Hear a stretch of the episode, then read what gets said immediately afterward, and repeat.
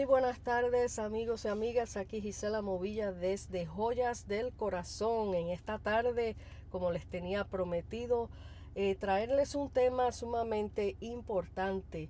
Un tema que se llama, bueno, le puse el título de acuerdo a la información que encontré en el internet, le puse el título de Rompiendo el síndrome de la víctima eterna. Rompiendo el síndrome de la víctima eterna. Y vamos a hablar un ratito acerca de esto y vamos a hablarlo no solamente a nivel espiritual, sino a nivel profesional. Y conmigo yo tengo a una invitada muy especial y muy allegada a mi corazón. Su nombre es Sara Serrano. Ella es trabajadora social clínica y me corrige si lo estoy diciendo bien.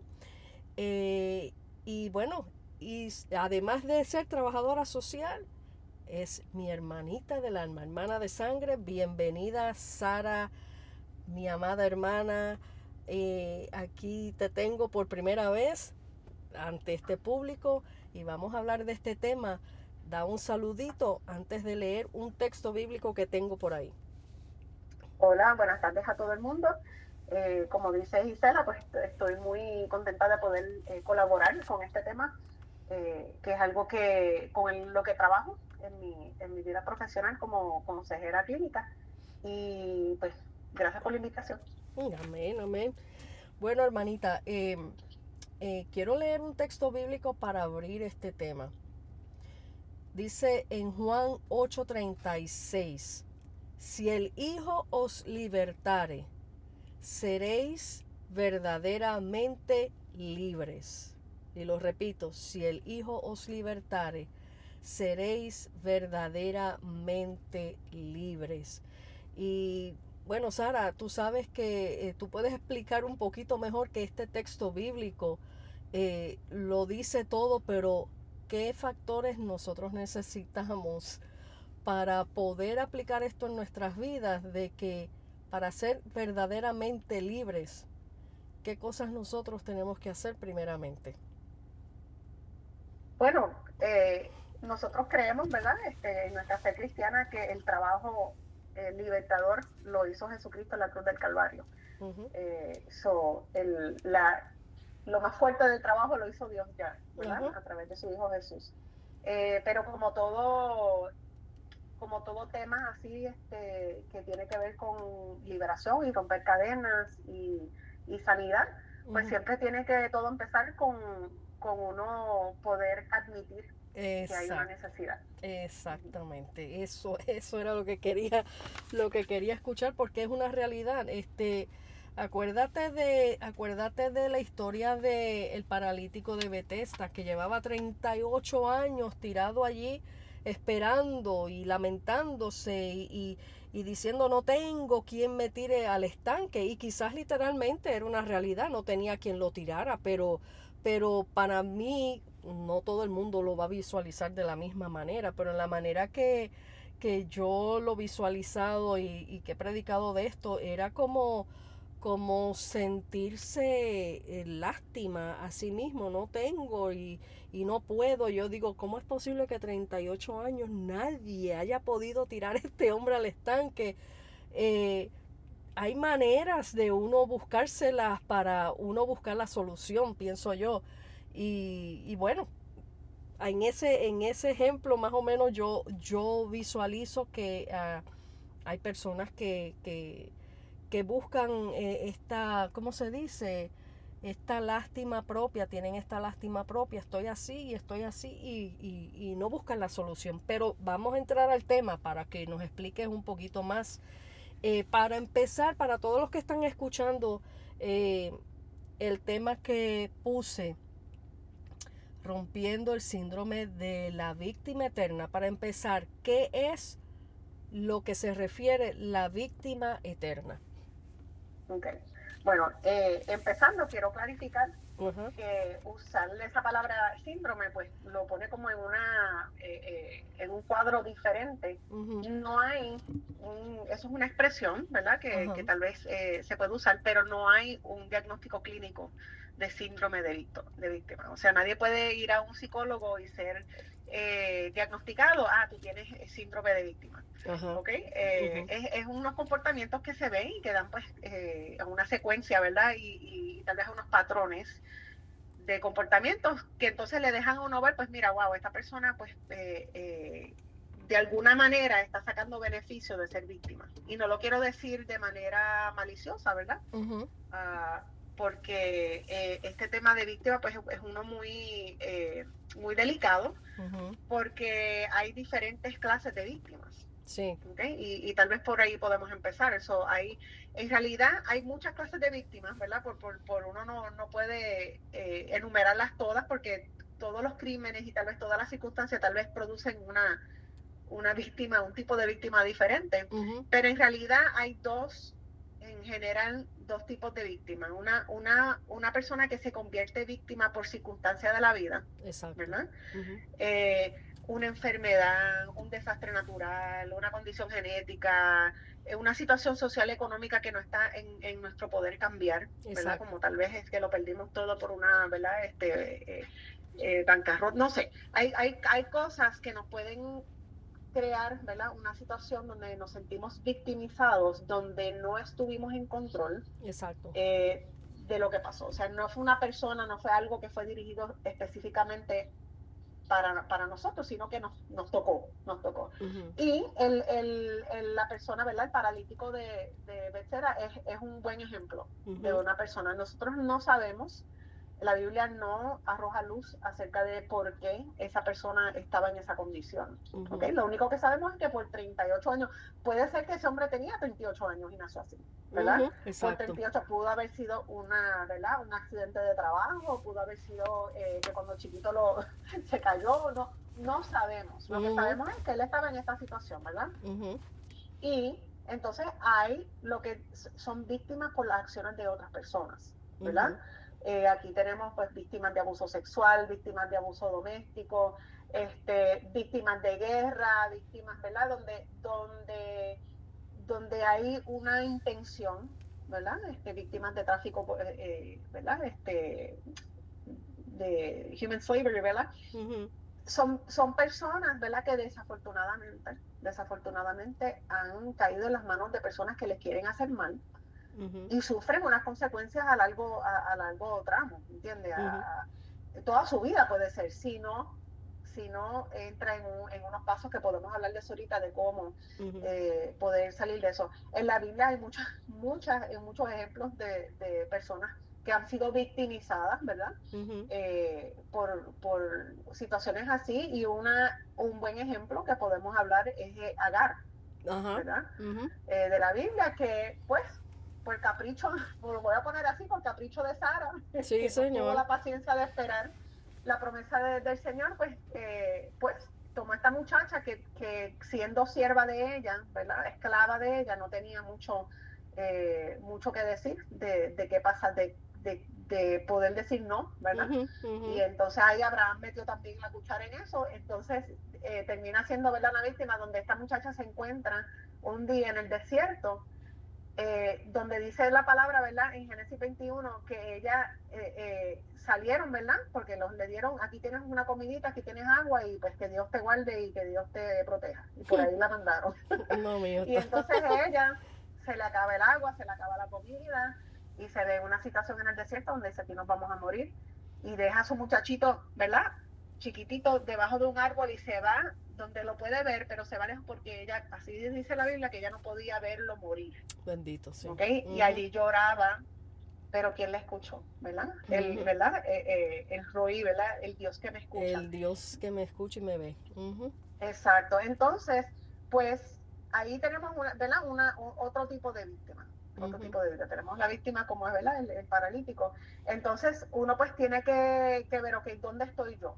¿Verdad? Porque son son pasos diferentes a tomar en términos de, ok, soy, estoy, soy víctima de una circunstancia o soy víctima de, algo que me, alguien que me está haciendo daño en el momento. Ahora, la víctima, por definición, es una persona que está siendo victimizada en el momento, en el presente. Sí. ¿okay? Una víctima es una persona, ¿verdad?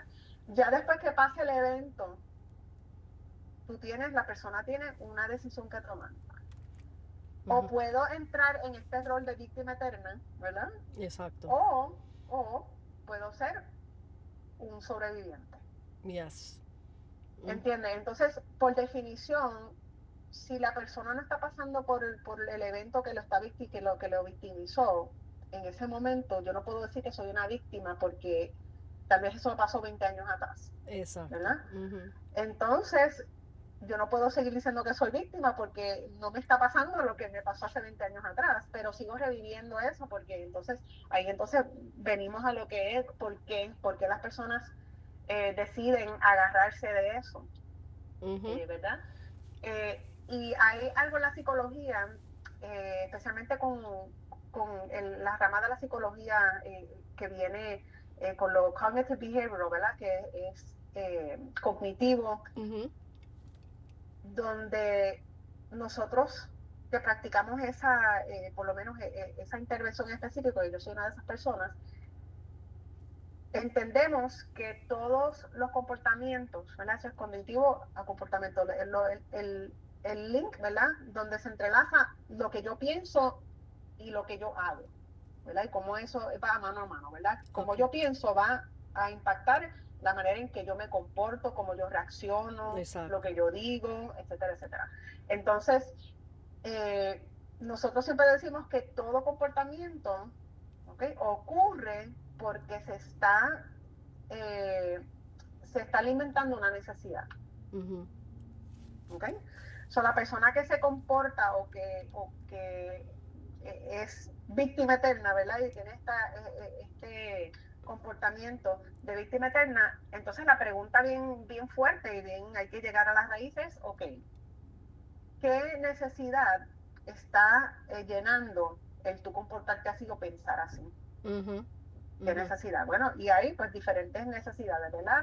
Hay personas que eso les ayuda a no tomar responsabilidad de lo que, ¿verdad? De, de, lo que pasó. Uno puede ser víctima de algo y no, uno está, y no estar en control de lo que otras personas, ¿verdad? Deciden hacer con nosotros, pero también uno tiene que ver que hay decisiones que uno toma que nos ponen en peligro, nos ponen en riesgo de ser victimizados.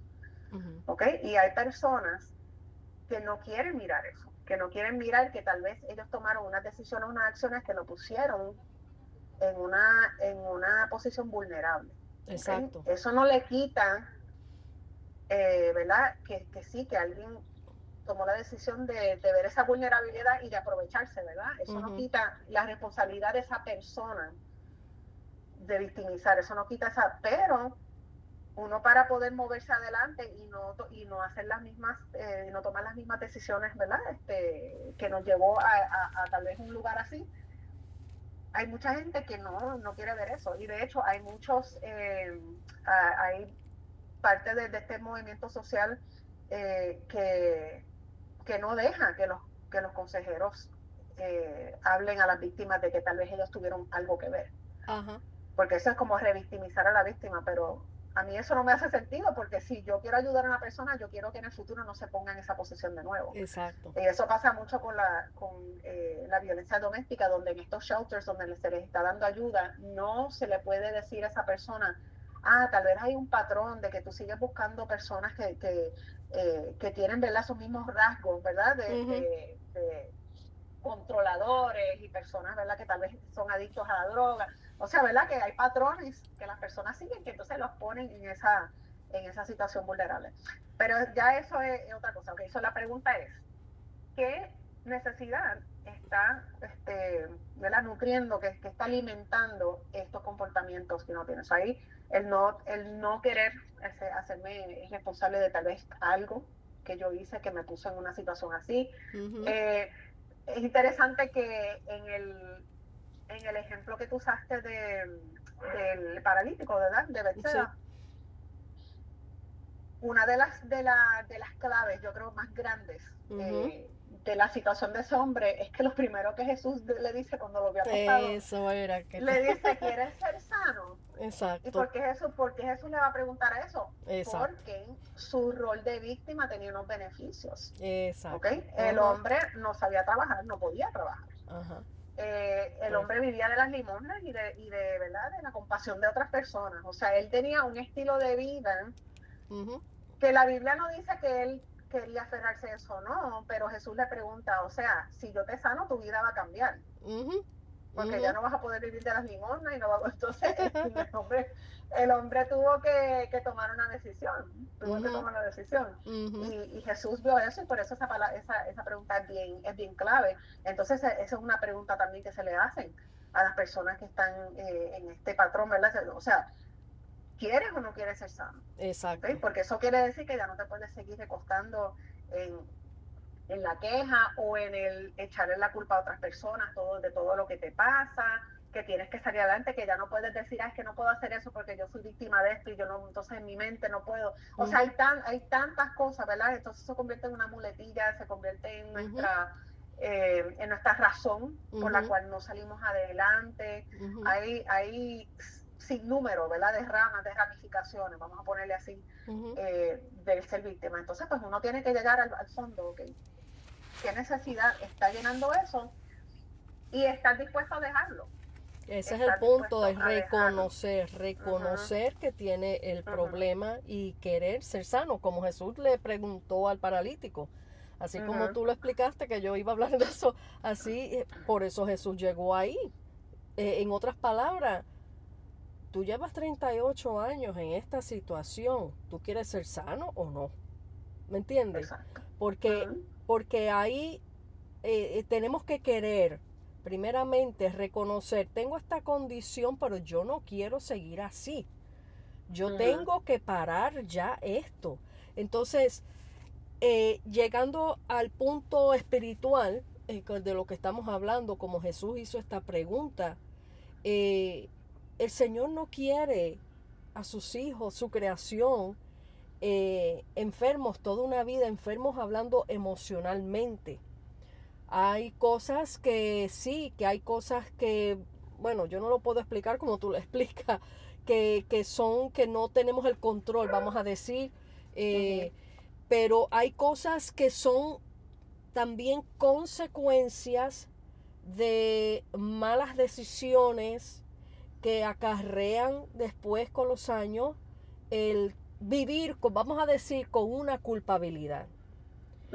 Eso también es parte, pienso yo, de que cuando se vive con una culpabilidad, eh, te haces víctima de tu propia culpabilidad pienso yo. Y al mismo tiempo, eh, al no querer salir de ahí o no saber cómo salir de ahí, eh, está la tendencia de echarle la culpa a otros, que otros no tienen nada de culpa de las decisiones erróneas de la persona, pero de alguna manera eso alimenta emocionalmente ese sentir de, de, del bendito de mí, de ay pobrecito de mí, de la, de la lástima propia, porque aquel no me ayudó o porque aquel eh, me miró mal o porque aquel no me entiende y bendito yo y bendito yo porque me persiguen, porque hablan de mí y, y siguen, siguen alimentando este, este sentir de, de, lo que estamos hablando, de víctima. Ahora, otra cosa que quería preguntarte, Sara, este, cómo uno puede lidiar con una persona victimaria de que eh, de lo que ya hemos hablado de vamos a decir personas que conocemos o seres queridos o que ok si es un particular que tú no conoces pues tú sales volando sacas el cuerpo y, tú no tienes que lidiar con eso. Pero cuando tú te encuentras en la situación de que sea un familiar, sea alguien allegado a ti, cómo uno puede lidiar con esto sin uno sentir el peso, porque es que estaba leyendo también que tienen la tendencia de, como te dije, de echarle la culpa a otro. Entonces, que uno no se sienta de cierta manera, porque es un tipo de manipulación, que uno no se sienta eh, con esa culpabilidad de algo que uno realmente no tiene la culpa en sí. Y entonces, cómo uno maneja esa situación, eh, también leí en otra parte que se alimentan, o sea, vamos, déjame expresarlo mejor. Si uno que no tiene la paciencia para lidiar con eso, eh, uno arremete con respuestas eh, fuertes contra el victimario. dice lo que leí, dice que eso le alimenta al victimario para justificar el por qué él es víctima.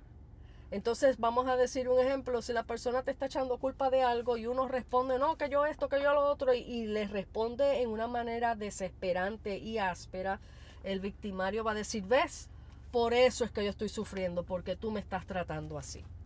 Entonces, el punto que quiero llegar, ¿cómo una persona puede lidiar con este tipo de, de casos sin ser afectados al punto de vivir con culpabilidades o de terminar siendo victimario. porque, porque como, eh, como tú me dijiste anteriormente, eso es como una conducta aprendida, estar viendo eso continuamente sin uno querer no caer en ese mismo patrón. ¿Cómo uno lidia con eso? Right, exacto. Bueno, el, el, punto es que la persona no está lidiando, ¿verdad? La persona que, que, que, se hace la víctima todo el tiempo no está lidiando con sus sentimientos, no está lidiando con lo que pasó, no está, no está lidiando con ellos de manera saludable. Todo el mundo, todo el mundo lidia con sus situaciones. La pregunta es, ¿lo está haciendo de manera saludable o lo está haciendo de manera no saludable? Eh, pero la persona que está allegada a esa persona, vamos a poner este, un, un familiar, uno no se puede, ¿verdad? Este, la familia es la familia, como tú dices, entonces no, no se puede muchas veces lavar las manos de eso eh, y, tiene que seguir, ¿verdad? Eh, eh, interactuando con esa persona, etcétera, etcétera. Mira, no es fácil y no voy a decir que hay una solución donde perfecto. Eh, eh, eh, esto te garantiza que pues tú no vas a sufrir más con eso. O sea, son personas bien difíciles, tienen la tendencia de ser, yo les llamo vampiros emocionales con, otras personas, ¿verdad? Porque, porque they're needy, ¿verdad? Necesitan, necesitan atención, necesitan que el aire bendito, como dicen los puertorriqueños, necesitan sentirse que alguien está eh, al tanto de, que son víctimas, ¿entiendes? Eh, entonces, pues la persona, lo mejor que puede hacer una persona enfrentándose con un familiar, ¿verdad? O, una persona cercana, así es, número uno, informarse de, todas estas características, de, cómo tienden a, comportarse esas personas. Por eso, ¿verdad? Leer estas cosas y escuchar unos podcasts como este es importante porque uno reconoce, ok, estos patrones eh, así es que estas personas usualmente se, se defienden o así es que se expresan, etcétera, etcétera. Y yo creo que lo más importante es no tomar las cosas personalmente. Exacto. Y ahí es donde ahí es donde es bien difícil, porque cuando la persona está usando porque tú, porque esto con lo otro, cuando uno sabe que esta persona no está bien emocionalmente, que esta persona está lesionada mental y emocionalmente por algo de su pasado, claro que tiene que que en algún momento Dios quiera pueda, pueda sanar y pueda, y pueda dejarle eso a Dios. El, el issue, ¿verdad? Es que yo no me sientan que eso es para mí, para mí, para mí. Que yo pueda, que yo pueda decir, yo no me voy a tomar esto personal porque yo entiendo que estos son unas características de personas como esta persona. Lo he leído y es así, está haciendo, entonces yo no voy a entrar en ese tirijala de que tú, qué sé yo, qué sé yo, eh, y muchas veces lo que hay que hacer es decir, vamos a tener que, vamos a tener que llegar al punto donde estamos de acuerdo que no estamos de acuerdo. Dicen agree to disagree. Exacto. Tú dices que tú te sientes así, yo, mi intención no es, no es que te sientas así, pero tú sigues sintiéndote así, entonces vamos a tener que, que parar o la conversación y cambiar el tema, o, ¿verdad? Hay muchas veces que tenemos que poner distancia hay personas que hay que ponerle distancia permanentemente, o sea, donde esa persona sepa yo te quiero, yo te amo, eh, cuando tú estés listo para, para, para sanar, yo te voy a apoyar, pero entre tanto, yo no puedo seguir en una situación así. Hay, hay, hay punto, hay el punto donde, donde se debe tomar tal vez esa, esa, esa decisión. Pero eso es una decisión ¿verdad? que se toma con mucha oración, con consejo de personas maduras en la fe, eh, tal vez hasta un consejero, eh, porque el trabajo de sanidad tú no lo puedes hacer por otra persona. Así es. Así es. So, eh, aquí también estamos hablando, eh, esto también frecuenta dentro del matrimonio. Porque como tú dices, hay muchas ramificaciones y quizás muchos de los eh, desastres matrimoniales han sido de por estos casos. Claro está, como tú dices, para que una persona comience en este tipo de, vida, de estilo de vida, tuvo que haber pasado algo fuerte, grande en su vida que marcó, marcó sus emociones, no supo lidiar con ellas, no buscó ayuda, porque déjame decirte, Sara, en estos tiempos ahora tenemos la ayuda que ustedes ofrecen. Y la ayuda siempre estuvo, en los tiempos de antes también, pero en los tiempos de antes eh, había esta cuestión que era un hush, que de esas cosas no se hablaban. Eh, que los trapos sucios se lavaban en la casa, no se buscaban la ayuda. En los tiempos de antes, eh, los divorcios, los niños que sufrían estas cosas de, los divorcios, nunca se les buscaba la ayuda. Nunca, entonces crecieron con todos estos traumas en sus corazones que entonces estas cosas vienen a explotar a la edad adulta dentro de los matrimonios. Entonces como son conductas aprendidas, como sabemos, que, que aunque no les gustaron lo que vivieron en la niñez, inconscientemente eso viene a, a, salir a luz dentro de sus vivencias personales, en sus matrimonios, aún si no se casan, también tienen conflictos para, para conseguir una pareja, porque tienen esos temores que me vayan a hacer lo mismo que le hicieron a papi o a mami, lo que, ¿entiendes? Este, eh, es impresionante cómo algo de esta índole eh, abrace y, arrastre eh, tantas áreas de, la vida de las personas y que esté operando aún dentro de vidas creyentes, porque hay una cosa bien importante que la gente tiene que entender allá afuera.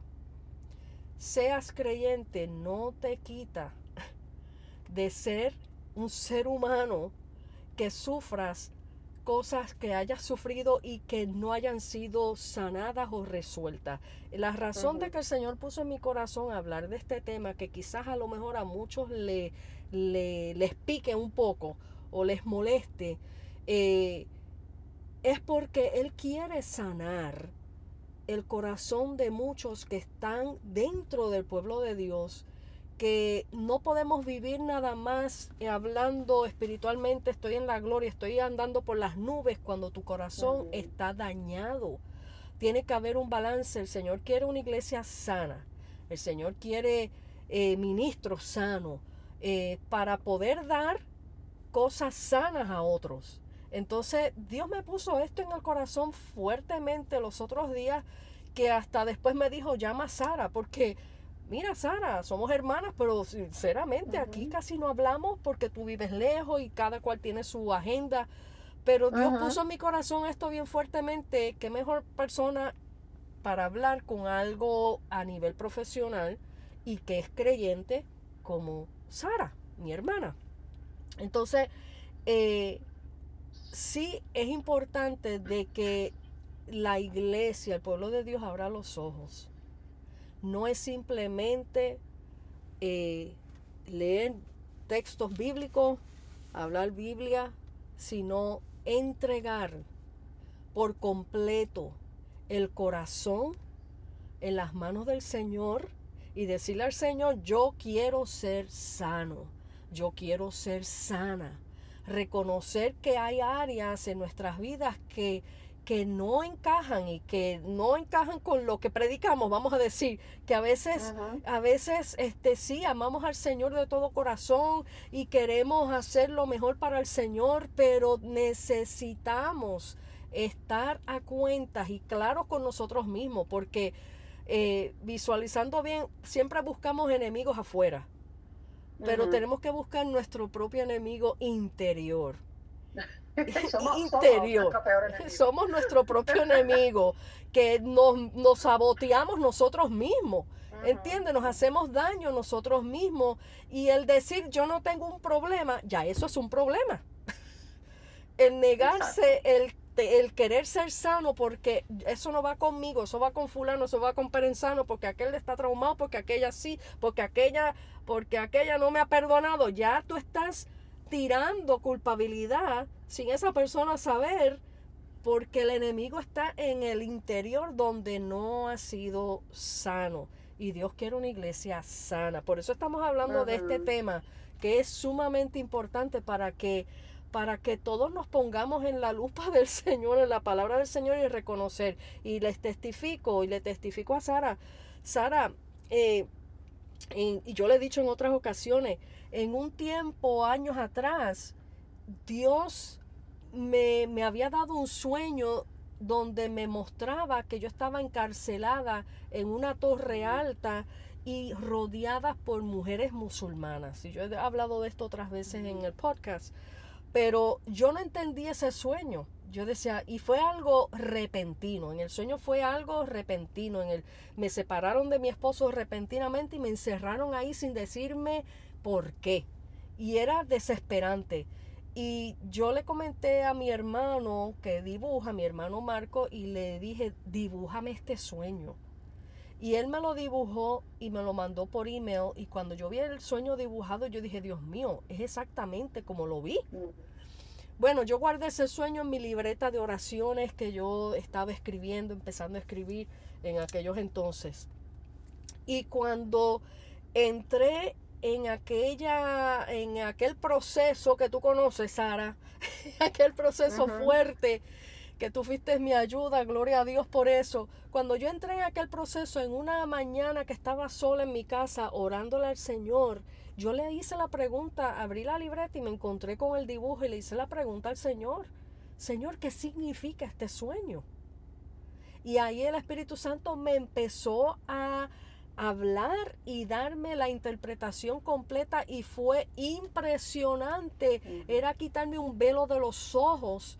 Y ahí el Señor empezó a ponerle nombre a cada mujer musulmana que me dijo, esa eres tú lo que, lo que representaba esa mujer musulmana conociendo las culturas de ellos que son como presas a, lo, a, lo que le tengan, de lo que ellas tienen que hacer por mandato de su esposo, eh, viven en esclavitud emocional. Pero cada mujer representaba una área de mi vida que estaba dañada y yo estaba sirviendo al Señor, ojo, y yo estaba en todo, en todo mi apogeo sirviendo al Señor, con, sirviendo en la iglesia, eh, teniendo cargos y de todo. Y el Señor me mostró, esta eres tú. Y me empezó a mostrar los nombres, codependencia, temores. Y me empezó a mencionar todas las, las mujeres musulmanas, cada área de mi vida que yo tenía dañada. Aquí lo maravilloso de todo esto es que yo no cerré mi libreta y yo dije, ah, no, eso no es conmigo. Ahí yo me tiré de rodillas, de rostro al suelo, a, a, a, llorar y a reconocer, porque yo hay cosas que uno conoce de uno, pero hay cosas bien en el interior que solamente Dios conoce que te las saca a la luz. Y este momento que Dios está tratando con este tema al aire es para sacar cosas a la luz, para que nosotros la entreguemos. Y así ese día yo con mi boca verbalicé y le dije al Señor, entrego mi codependencia, te entrego mis temores, te entrego mi falta de perdón. Y empecé a entregar verbalizando cada cosa que Él me había hablado y yo las había notado en el dibujo y miren, Sara, desde ese día el Señor me libertó, porque yo quise. Y fue en medio de la prueba más dura de mi vida, que todavía tenía que seguir amando, tenía que seguir perdonando, tenía que seguir sirviendo, pero fui libre y pude seguir sirviendo, amando, perdonando en medio de esa prueba porque yo entregué todo eso que Dios me mostró. Así es que no es decir porque yo soy creyente, porque yo soy cristiano, porque yo me sepa la Biblia, no puedo buscar ayuda profesional. Eso es un error. Entonces nunca vayan al médico. Nunca se vayan a chequear y nunca se vayan a hacer una mamografía porque, porque, porque tú nada más este, vas a confiar. Sí, confiamos en el Señor, pero Él ha capacitado todas estas vidas acá afuera para nuestro beneficio, para nuestra ayuda. Otra pregunta, otra pregunta, Sara, esto está bueno. Espero que la gente... Eh, yo había anotado aquí para que no se me olvidara. Este, o sea, una persona que eh, sufre de estos casos, vamos a decir que tú dices que son muchas ramas, no podemos especificar y meter a encasillar a uno en un solo, en un solo pero hay sanidad, Sara, además obviamente de la sanidad en Cristo Jesús, que como leí el texto bíblico, si el Hijo os libertare, seréis verdaderamente libres. O sea, si Jesús, si tú te dejaste libertar por Jesús, verdaderamente vas a ser libre. ¿Entiendes? Pero eh, en, a nivel profesional, como dijimos, si la persona busca la ayuda a nivel profesional, y a nivel espiritual, puede haber cambios en esa persona. Claro, siempre, ¿verdad? El, siempre está la posibilidad y, y, la, y la certeza, ¿verdad? Que primero que Dios para él nada es imposible. Y a Dios puede liberar a una persona en el momento, como también puede sanar a una persona a través de una jornada, sí. como hace con muchos también, donde la persona le da su corazón al Señor, se somete ¿verdad? A, a, Jesús como su salvador y libertador y todo eso, pero, pero las cosas se van trabajando poco a poco porque así es que Dios quiere trabajar con esa persona en específico. Uno se tiene que abrir a la manera en que Dios quiere sanar, ¿verdad? Dios sana de diferentes maneras y uno se tiene que abrir a la jornada específica que Dios tiene para cada uno de nosotros. Em, cuando, cuando uno tiene ese momento, ¿verdad? de que uno dice, que realiza, wow, estoy... Estoy grave, estoy, grave. En un, ciclo vicioso, ¿verdad? Ah, repitiendo patrones, repitiendo comportamientos y me sigue pasando las mismas cosas porque es que sigo en lo mismo. Eh, cuando esa persona pues, pide ayuda y realiza, ¿verdad? Y le pide primeramente a Dios la ayuda y, y se da cuenta que alrededor suyo hay recursos que no había visto, no había tomado en consideración.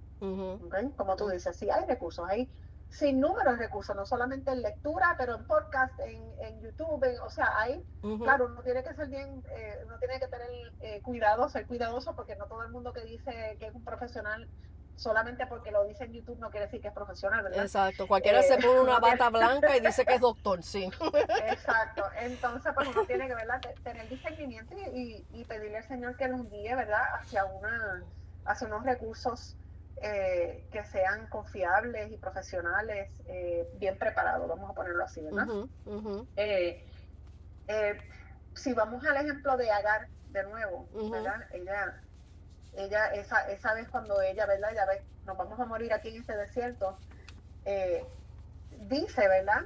Que cuando le faltó el agua del hombre, puso al muchacho debajo de un arbusto, se fue y se sentó enfrente a distancia de un tiro de arco, dice, donde lo podía ver, pero estaba lo suficiente lejos para decir, no, lo, no estoy con él cuando muera porque no puedo, ¿verdad? Y yo como mamá, uno siente eso, ¿verdad? Cuando uno lee esas cosas. Y entonces dice que cuando ella se sentó enfrente, el muchacho alzó la voz y lloró. El niño. Y ahí dice, oyó Dios la voz del muchacho. Qué bello. ¿Okay? Ella estaba llorando también, ella estaba angustiada, pero ella estaba eh, cegada por la situación, ¿verdad? Ella aquí, ¿verdad? Con esta fatalidad aquí nos vamos a morir, ¿verdad?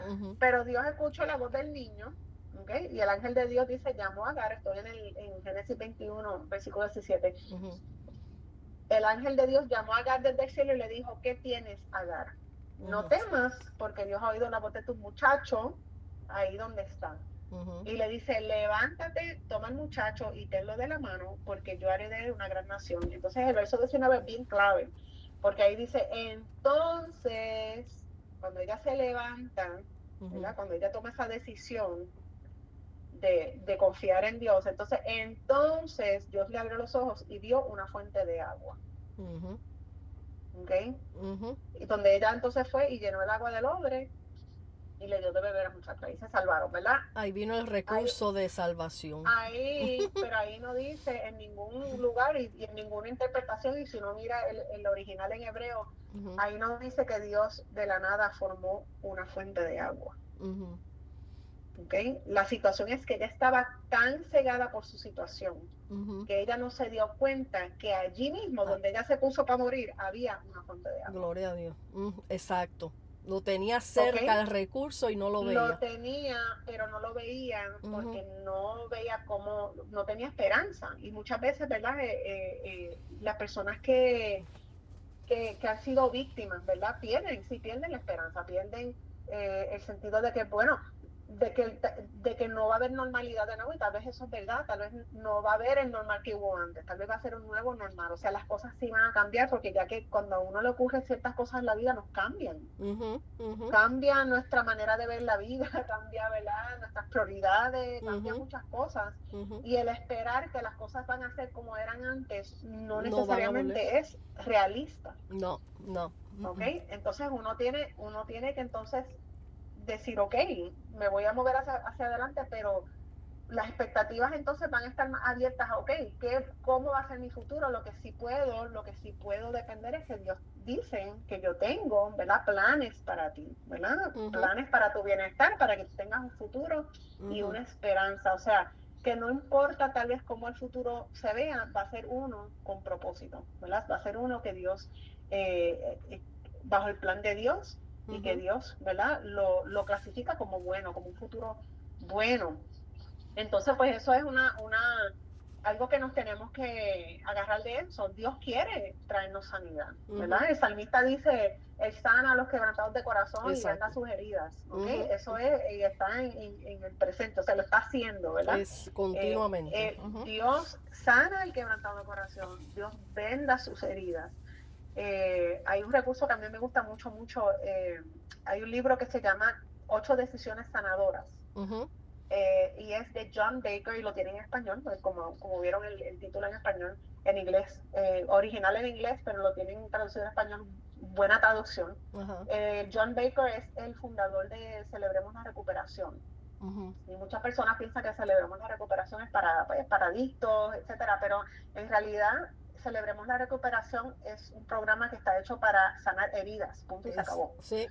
Eh, no, no, no es solamente adicción, so, es heridas, ¿verdad? Heridas de la vida y todo el mundo que ha vivido sus añitos va a tener, ¿verdad? Uh Golpetazo. aquí y allá. Y él, él escribe algo en el libro que, que es bien importante. Él dice, él dice que Dios nunca desperdicia tu dolor. ¿Ok? Así es. Y, muchas veces el dolor que, que, nosotros llevamos es por nuestras propias acciones, ¿verdad? Consecuencia de nuestro propio, ¿verdad? Rebeldía, de nuestro pecado, etcétera sí puede ser, ¿verdad? El pecado de otra persona que nos afecta a nosotros también, eso, eso ocurre, pero muchas veces nosotros somos autores de nuestras propias heridas. Eh, y, y, no solamente eso, pero también los que seguimos abriendo la misma herida, over and over, somos muchas veces nosotros. Eh, y él, pues tú sabes, él, él, su libro, muy buen libro, me encanta, son ocho decisiones eh, sanadoras, unos pasos, ¿verdad?, a tomar para, para llegar a la, a la sanidad espiritual, emocional, mental este, él dice eso, que Dios no desperdicia el dolor, o sea que de eso Dios, Dios se va a glorificar de alguna manera en esa situación, eh, para su gloria, obviamente, se va a glorificar y entonces nosotros, ¿verdad? Podemos llegar al punto, tal vez esto para algunos parezca imposible o algo que, que no, no sabes ni cómo vas a alcanzar, ¿verdad? Porque hay personas que tienen unas heridas muy profundas, ¿verdad? Pero la meta es llegar al punto donde podamos testificar no de heridas, pero de, cicatrices, ¿verdad? Donde nosotros podamos cerrar esas heridas eh, y estar y ya con cicatrices. Las cicatrices, ¿verdad? Son videntes las cicatrices. Si tú tienes una cicatriz todo el mundo la puede ver. ¿okay? Tú la puedes ver, tú la puedes sentir, las otras personas si se las enseña la pueden ver, ¿verdad? Pero no está el, ¿verdad? No estás expuesta, no está la, piel abierta, no estás, no estás eh, sangrando, sangrando no estás, exactamente. So, hay una diferencia bien grande, una diferencia bien grande entre, eh, eh, entre una herida hablar de una herida, y cuando uno está hablando cuando la herida está abierta, pues uno habla diferente, uno habla este, tal vez echando culpa, tal vez con, con raíces de amargura, puede ser, eh, ¿verdad? Este, hasta apatía, puede ser, ¿verdad? Hay, diferentes personas reaccionan diferentes al dolor. Pero cuando hay cicatrices, pues ya uno, ¿verdad? Uno como que se acuerda del dolor un poquito, pero... Pero no te afecta como antes, mm, exacto. Pero ya pasó, ya pasó. Entonces, pues volvemos a lo, a, lo mismo. Los pasos son, tenemos que admitir nuestra necesidad de sanidad, ¿verdad? Que si ya, si una persona nos dice, oye, estás rencoroso, tú eres una víctima, ok, ya sos una persona, pero si dos, tres, cuatro personas te dicen lo mismo, capacita, eh, recapacita y di, oh, el mensaje, ¿verdad? El mensaje eh, me, lo, me sigue llegando, ¿qué me está tratando de decir Dios, ¿verdad? Buscar la ayuda primeramente de Dios, donde uno le, pone eso, ¿verdad? Al, pie de la cruz, a los pies de la cruz de, de, de Jesucristo, decir, Así como tú dijiste que tú tuviste esa experiencia, decir, Señor, yo necesito ayuda con esto, o, revés, o yo no sé de dónde empezar, o yo sé que, yo tengo un problema, pero a veces a veces estas personas no pueden ni verbalizar cuál es el problema. Exacto. ¿okay? Entonces, donde tú le puedas pedir a Dios, muéstrame. Muéstrame qué es lo que tengo que arreglar, qué es lo que tengo que perdonar, qué es lo, etcétera, etcétera. Y, ¿verdad? Y Dios lo va a hacer de la manera que quiera hacerlo. uno lo que tiene que decir es, estoy dispuesto a, como tú quieras que yo eh, me emprenda en esta jornada. Si es con eh, tú y yo en, en, la privacidad del aposento alto, pues ok. Si tú quieres que yo vaya y hable con alguien, ¿verdad? Ábreme las puertas para eso, ayúdame a ver dónde puedo conseguir, ¿verdad? Una persona profesional que sea cristiana, pero que también sea profesional, profesional. En, ¿cómo se dice? En entrenamiento. Sí. Porque yo puedo ser la mejor cristiana, pero tal vez eso no me hace la mejor persona para ayudar a una, a, una persona en esta, en esta situación, ¿verdad? Eh, y, ok, ya que tomas esos pasos, entonces tienes que comprometer, comprometerte a cicatrizar. tienes que comprometerte, o sea, no es voy a cicatrizar halfway there, no, no, no, o sea, a terminar el proceso que empezaste y eso muchas veces requiere, ¿verdad? Como uno, uno tiene que entonces a veces reabrir la, la herida, limpiarla bien por dentro, porque tal vez había una cicatriz allí, pero nunca nadie limpió allá adentro, lo que hay es una infección, ¿verdad? ah, pero yo tengo una cicatriz porque ya eso pasó, ya yo dejé eso en el pasado, pero mis comportamientos no dicen que yo dejé eso en el pasado. Eso mismo. Y muchas veces eso quiere decir que tú piensas que hiciste el trabajo, pero en realidad no hiciste trabajo profundo, hiciste trabajo profesional. Este, eh, superficial. Superficial. Y entonces hay que reabrirlo, hay que limpiar aquel que ha pasado por una situación física así, donde ha tenido una infección en una herida, ¿verdad? Eh, de la piel usualmente, es súper incómodo, donde hay que literalmente que hacer un raspe. A veces hasta el hueso. Mm. A veces hasta el hueso. Pero después de eso, ¿verdad? Se siente un alivio tremendo porque quitaste toda la infección toda la infección. Acuérdense que así como en el cuerpo pasa, pasa en el alma también. Esas infecciones, de, si se te mete a la sangre, ahí te das. Porque de la sangre se te va todo el cuerpo y así pasa, así pasa con, con nosotros. Empieza por un lado de nosotros y entonces cuando venimos a ver, está infectado todo nuestro ser. Entonces comprometerse a cicatrizar, a sanar y eso requiere trabajo, trabajo que nadie puede hacer por ti. ¿Ok? Pero ¿verdad? Pero con la ayuda de Dios, todo lo puedo en Cristo que me fortalece. El Señor te va a dar la habilidad, la ayuda, la fuerza para, para enfrentar esos temas, esas memorias, esas situaciones, esas personas, porque muchas veces hay que confrontar personas en la vida. Que me lleva a otra, a, la última cosa, es que muchas veces el proceso de sanidad eh, requiere que, te alejes de relaciones y situaciones tóxicas en tu vida. Porque es parte de la, es parte de la sanidad. Entonces, eh, eso es parte de, pero sí, llegamos al punto donde podemos entonces ya ser sanos y entonces obviamente no podemos quedarnos con eso adentro. Tenemos que testificar de lo que Dios hizo por nosotros porque como nosotros hay diez más. Exacto. Que están esperando escuchar una voz de esperanza porque ellos sinceramente hay personas que no pueden ver cómo ellos pueden salir de esto, ellos no, tienen la esperanza, ellos no pueden ver cómo ellos pueden ser sanados. Y cuando venimos nosotros y decimos, ah, yo pasé por esto y por esto y por esto, y esa persona dice, wow, esa es mi historia. Entonces eso me da esperanza de que si Dios lo hizo por ellos, ¿por qué no lo puede hacer por mí? ¿Entiendes? Amén, gloria Entonces, pues así, ¿verdad? Debemos entonces eh, ser consolados por Dios para poder consolar a otros, ¿verdad? Que sea el 2 Corintios, creo que el primer capítulo de 2 Corintios habla de eso, ¿verdad? Que nosotros sufrimos, ¿ok? Pero Dios nos consuela. ¿Y para qué nos consuele? ¿Para qué sufrimos? Para que entonces nosotros podamos consolar a otros. Así es. Eh, y eso se sigue eh, esparciendo así. Así es, gloria a Dios. Y, y, bueno, para casi ya ir cerrando, esto ha estado demasiado de bueno, esto podríamos seguir aquí toda la tarde porque es un tema bien este extenso, tiene aquí estoy yo grabando desde un parque, así como veo los arbolitos con muchas ramas, así mismitos el tema. Eh, y, y lo que se ve y entonces lo que no se ve, que son las raíces, o sea, es, es, un tema, eh, sí, señor. por eso si es lo, lo suficientemente, ¿verdad? Este, eh, complicado, siempre es bueno, siempre es bueno hablar con una persona y sacar, porque a veces, a veces esa persona te puede sacar, ¿verdad? Eh, eh, cosas que tú ni sabías eran parte del problema, ¿verdad? Porque esa persona está entrenada para eso. Una de, la, una de las cosas que en mi propia experiencia que el Señor me, me, con los años atrás me empezó a mostrar y enseñar para yo poder entender un poquito, un poquito, vamos a decir, mi situación años atrás cuando estaba eh, apartada y después cuando volví al Señor, mi situación que yo no entendía, yo no entendía ciertos comportamientos cuando teníamos conflictos eh, en el matrimonio, que habían conflictos, yo no entendía, yo decía, Dios mío, pero ¿por qué?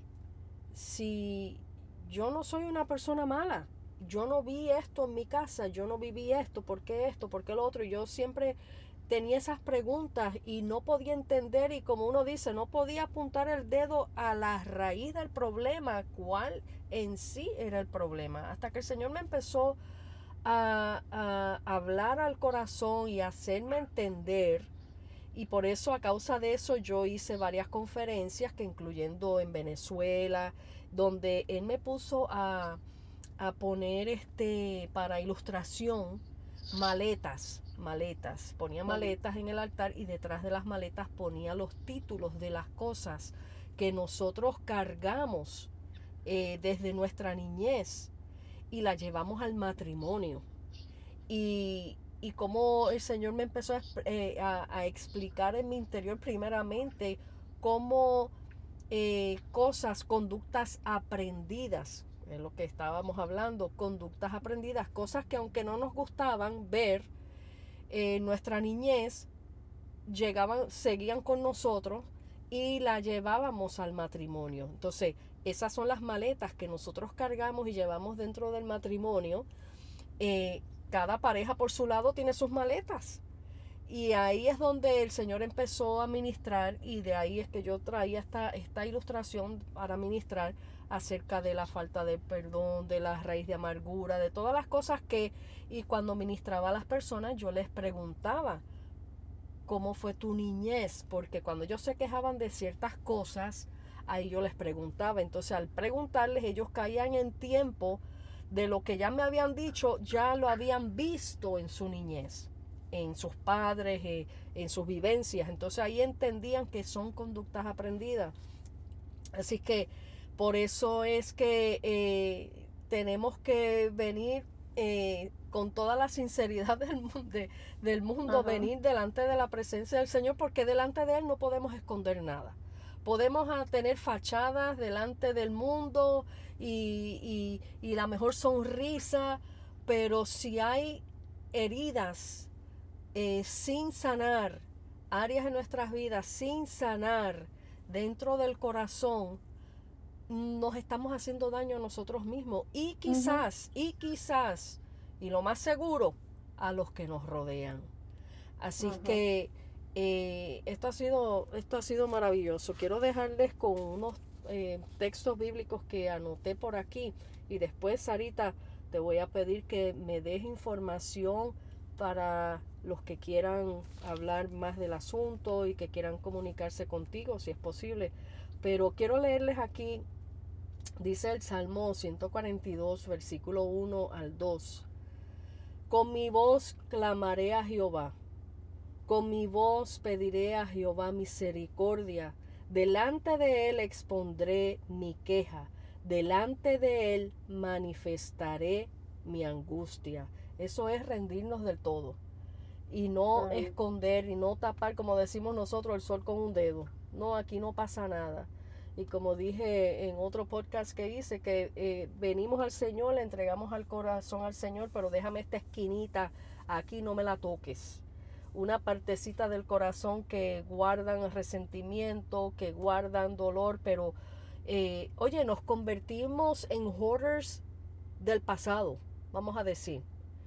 Eh, y, usando este ejemplo, que la causa mayormente que he visto y que he escuchado de cuando vemos esos programas que salen en televisión de los hoarders, de los que acumulan basura y llenan la casa que ya no pueden caminar de tantas cosas, eh, cuando veo que preguntan eh, desde cuándo comenzó todo esto y ellos dicen, oh, desde que perdí a mi esposo, o desde que tuve este divorcio, o desde, o sea, que ha habido un dolor y una pérdida en ellos que causa de que ellos tienen que sentir esa, esa sensación de pertenencia, de que tienen algo porque han perdido algo, ¿me entiendes?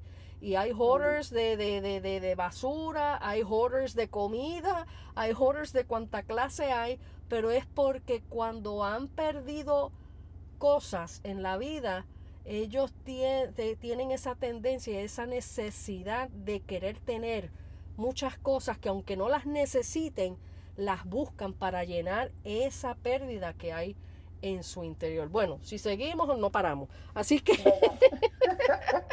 Sara, quiero que nos des información si es posible, si si estás de acuerdo, si alguien quiere seguir comunicándose contigo y ya a nivel profesional, señores, ahí a nivel profesional eso es pagando, señores, así que esto este es el preview, este es el preview de lo que hay, pero ya a nivel profesional ustedes sabrán que esto es cita médica, esto es pagando.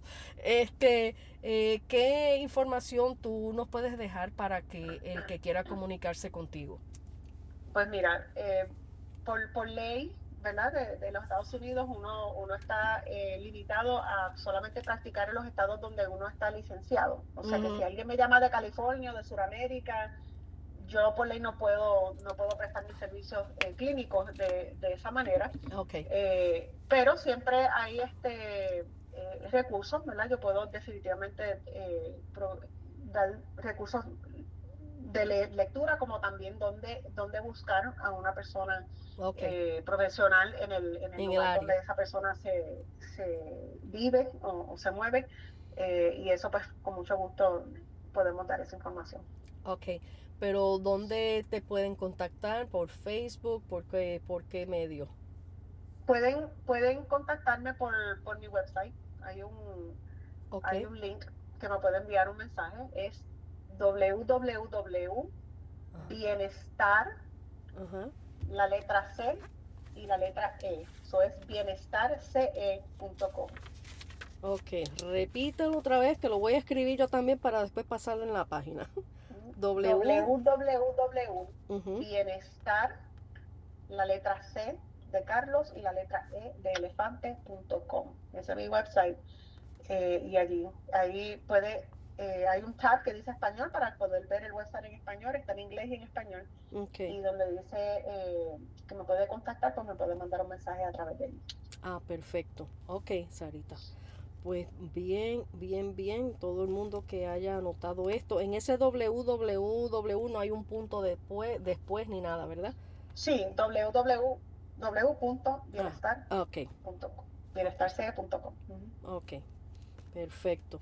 Bueno, mi gente, eh, hemos disfrutado este tiempo maravilloso, tan interesante, tan importante, eh, cosas que uno aprende eh, cada día. le doy gracias al Señor por mi hermana Sara, que ella ha sido de bendición a mi vida siempre. y, estuvo en los momentos bien difíciles de mi vida, que ella testimonio vivo y de lo que yo he testificado así por encima, porque hay cosas que uno no puede eh, entrar en detalles, pero ella es mi testigo y ha sido mi mano derecha en los momentos difíciles. Le doy gracias al Señor por ella y por este, este, este precioso, em, yo le digo ministerio, pero es su trabajo profesional, porque eh, es de gran ayuda para muchos y no solamente de ayuda profesional, sino que estás lidiando con una persona que ama al Señor por sobre todas las cosas y que, y que conoce lo que Dios quiere de nosotros y de acuerdo a eso también puede aconsejarles a ustedes. Así que Sarita, te quiero un montón. Gracias por prestarme tu tiempo. Yo sé que tú estás súper, súper, súper ocupada. Y bueno, pues aquí, si quieres dejar unas últimas palabras para todos aquellos que escucharon, para cerrar y para irnos a, subir esto pronto al, internet para que todo el mundo pueda disfrutar de esto. gracias Gisela por la invitación y yo con mucho gusto, eh, ¿verdad? Aporto de lo que sé, no, no soy, ¿verdad? No sé de todo eh, en términos de la psicología, sino, como yo digo, sé, lo que sé. Amén, amén. Eh, pero, eh, ¿verdad? Una de las cosas que, nos podemos enfocar así cuando cerramos este tema es que, que si es una conducta aprendida, se puede desaprender. Sí. y entonces, y, y, el punto sería no dejar ese espacio vacío, sino entonces aprender maneras más sanas de relacionarnos, de lidiar con, con situaciones difíciles, ¿verdad? Porque van a venir otras situaciones difíciles. Uno no dice, pues ya sané lo del pasado y ya pues estoy. No, en la vida, ¿verdad? Vamos a enfrentar tribulaciones eh, en el futuro también. Y entonces lo, lo bueno es saber que si ya yo estoy adquiriendo unas destrezas, ¿verdad? Y estoy poniendo herramientas, vamos a ponerlo así en la caja de herramientas, para entonces poder enfrentar cualquier situación de la vida de la mano de Dios y con esas herramientas que tengo, no solamente pude sanar el pasado, aprender unas, unas destrezas nuevas para cómo eh, manejar mis emociones mejor, ¿verdad? Y poder enfrentarme al futuro con, una, con un sentido como de, confianza, de confianza no solamente en el Dios que me ayuda, pero también en, la, en la capacitación que yo he tenido porque he aprendido. Amén. he aprendido. Gloria, gloria a Dios. Y por último, les dejo dicho aquí, aprendamos a no echarle leña al fuego. aprendamos, me lo aplico yo, me lo aplico yo. Aprendamos a no echarle. ¿A qué me refiero? Si usted sabe que tiene un problema, eh, eh, eh que no sabe cómo manejar una situación con una persona victimaria, no le eche leña al fuego, evada, no responda, deje que gane, deje que gane por su bienestar, por su salud, por su paz. Así que Dios me los bendiga a todos, Dios los guarde. Aquí les deja su hermana y amiga en Cristo, Gisela Movilla, desde Joyas del Corazón. Hasta la próxima.